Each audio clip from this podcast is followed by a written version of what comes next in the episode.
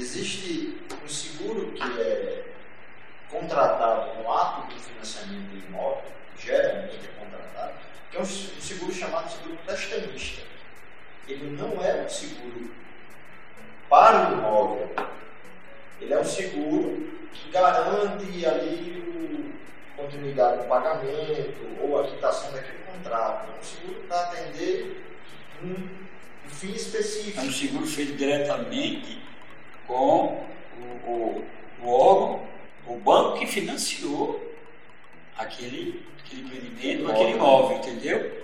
Então, assim, é, na realidade, e ali, ele não está fazendo seguro do imóvel. do imóvel dele, não. Ele está fazendo tipo porventura Está fazendo É, seguro do contrato. vier a falecer, entendeu? Faz com que a seguradora quite Aquela dívida. aquela dívida, o débito dele, junto à à instituição financeira.